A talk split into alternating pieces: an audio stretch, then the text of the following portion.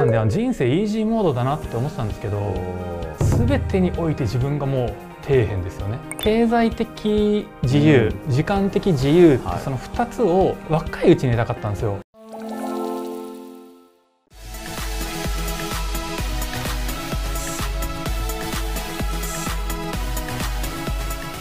はい皆さんこんにちは。今日もですねあの波に乗りまくっているゲストにお越しいただいております。トレンダーズ取締役 CFO の田中さんです。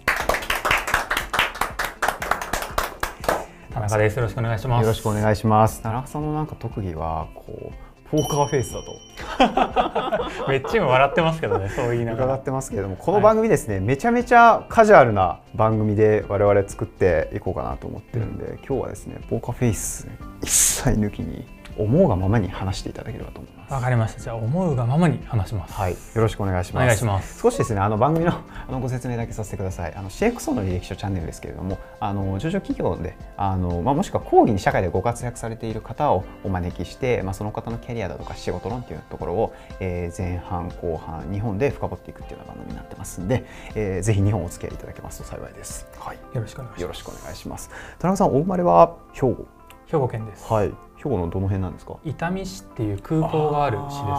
はいはい。よく伺いましたよ私も。本当ですか？はい。部活の関係でちょっとマジですか。向こうの体育館があってですね。はい、はい言ってました。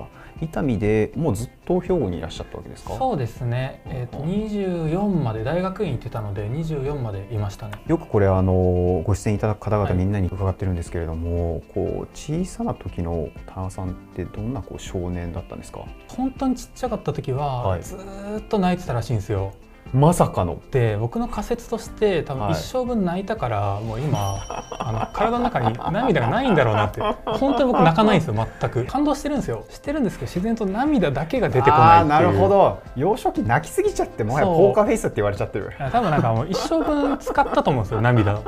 例えばどういうことで泣かれてたんですかちっちゃい頃は。いや普通にあれですよ。あの外に出ることが怖いから泣くとかあとはスイミングに行くのが怖いとかそれわかります、ね、あのなんかスイミングの会場まで着くけどもう出たくないみたいな。わかりますわかります。感じであんたずっと泣いてたねみたいなことは言われますね、えー、もう結構ちっちゃい頃からこうスイミングもやるそうですね。やってましたね。で途中からサッカーに切り替え、はいでさすがにも小学校ぐらいになったら泣かなくなって。なんでサッカー小僧でしたね。ちっちゃい頃は。じゃあ今やなんか6年間で人生一生分泣きまくったって話です、ね、いやもうそうですね。完全に。完全にそうです。サッカーはもう小学校から？そうですね。小4から始めて中高までガチでやってて。で大学は、まあ、サークル自分で作ってて半分遊び半分神経みたいな感じでやってましたね。サッカーってやっぱ上には上がいるんですよね人気スポーツなので、ようやくその市内で結構自分上に来たなと思って。あどどの辺だったんですか？なんかあの地方の選抜とかに中学校の時は選ばれたんですよ。すごいなんで自分ちょっとだけうまいかなって思って 勉強もそうなんですけど まあなんか地元の振動だと勝手に思ってたんですよ僕は、ま、周りはどう評価してたんですか？いや周りもでもあのサッカーは選抜ですし、うん、勉強もそんなにしなくても割とできたので多分その時点ではプチ振動でした。これモテるやつだサッカーできて勉強できて。いやその時はですよ。なんで人生イージーモードだなって思ってたんですけど高校に行きましたと私立ですね、はいはい、全てにおいて自分がもう底辺ですよね。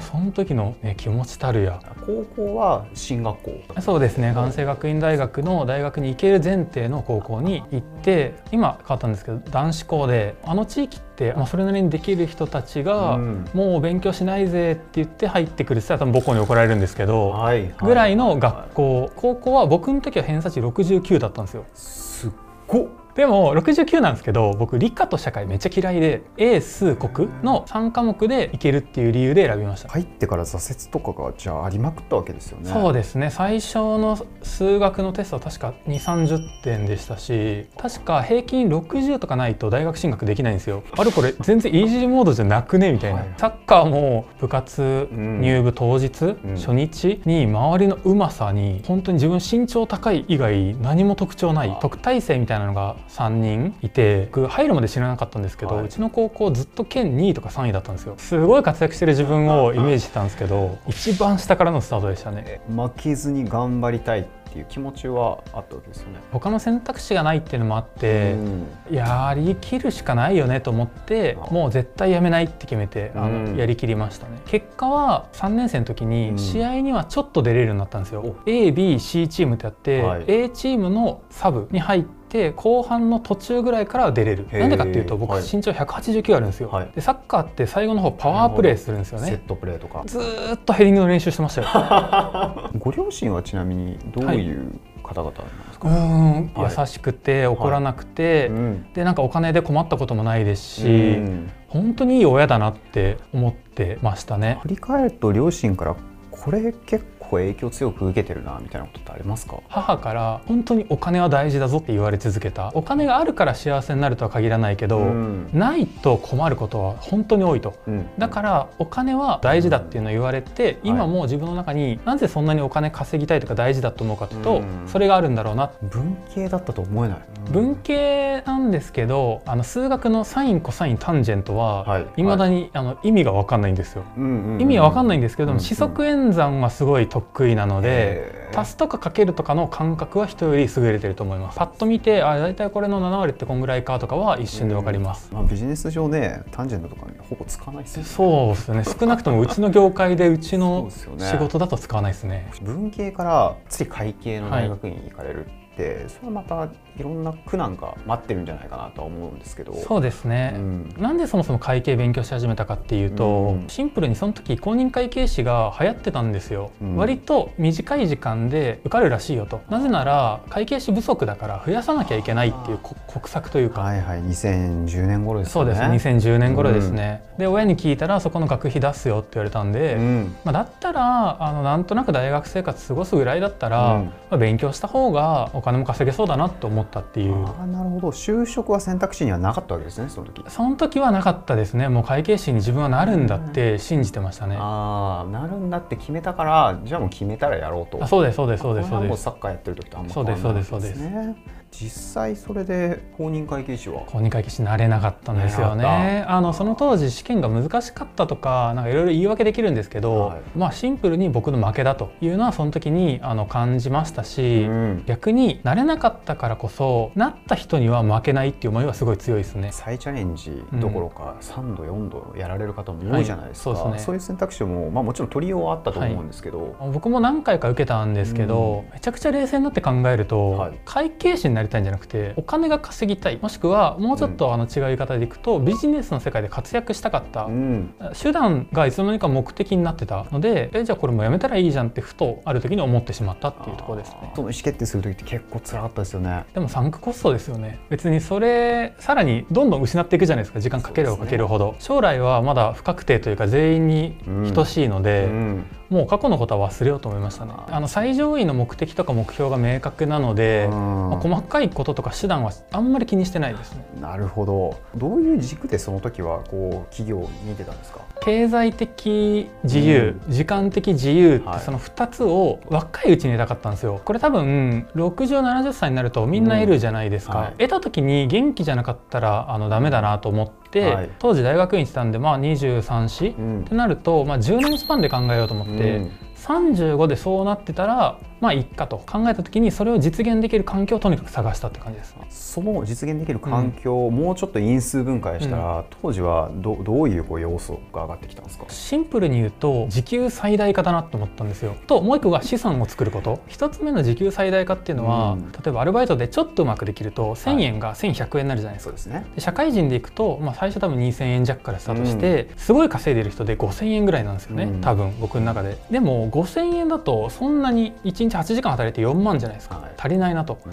1時間10万稼げばはい。1日で80万ですよね、はい。月3日働けば240で年間3000弱だ、うんはい。これでいいじゃんってことで1時間で10万払ってもらえる人間になるっていうふうに考えてましたね、うん。結構あれですね。過激というか。なんかこう打算的っていうとあれですけど、ちょっと夢見がちですよね。時給10万とかね いえいえいえ夢は大きくの方がやっぱり、まあそうですね。一緒にいても楽しいですからね。最初経理だったんですよね。あそうですね。最初は経理からスタートしましたね。これは望んでのことなんですか？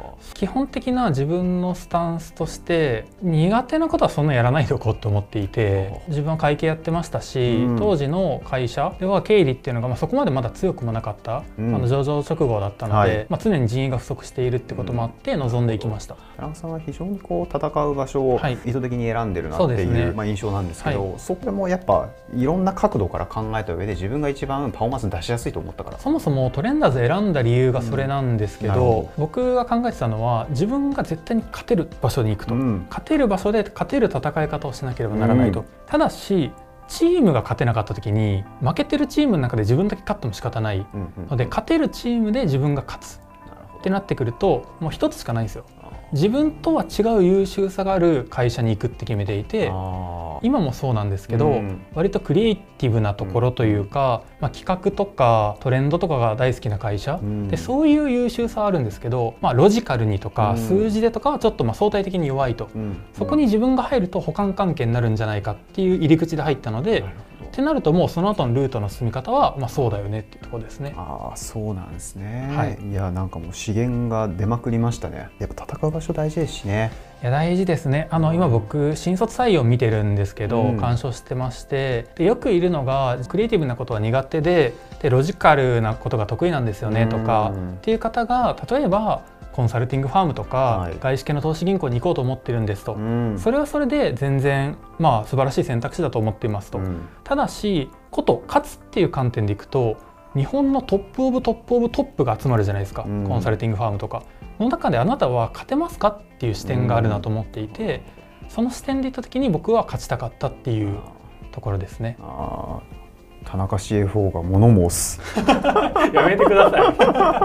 そんなそんな。あの価値観は人それぞれですけど、うん。個人的にはやっぱりどこかの領域の中でまあ目立つというかレアにならないと、うん。やっぱりさっきの僕の言った時給10万円じゃないですけど、はい。まあ自分の思っている自由な人生っていうのは歩めないというふうに考えてます。ありがとうございます。いやでも本当にあのおっしゃる通りだと思います。ありがとうございます。後半の方では、はトレンダーズ社で、まあ、今取締役 CFO はいと、して。ご活躍されるまでのキャリアの部分もう少しはい。深掘りながら、また仕事論的なところ、はい。深掘っていけたらなと思はいますので、かりました。よぜひお付き合いください、はい。よろしくお願いします。ろしくお願いします。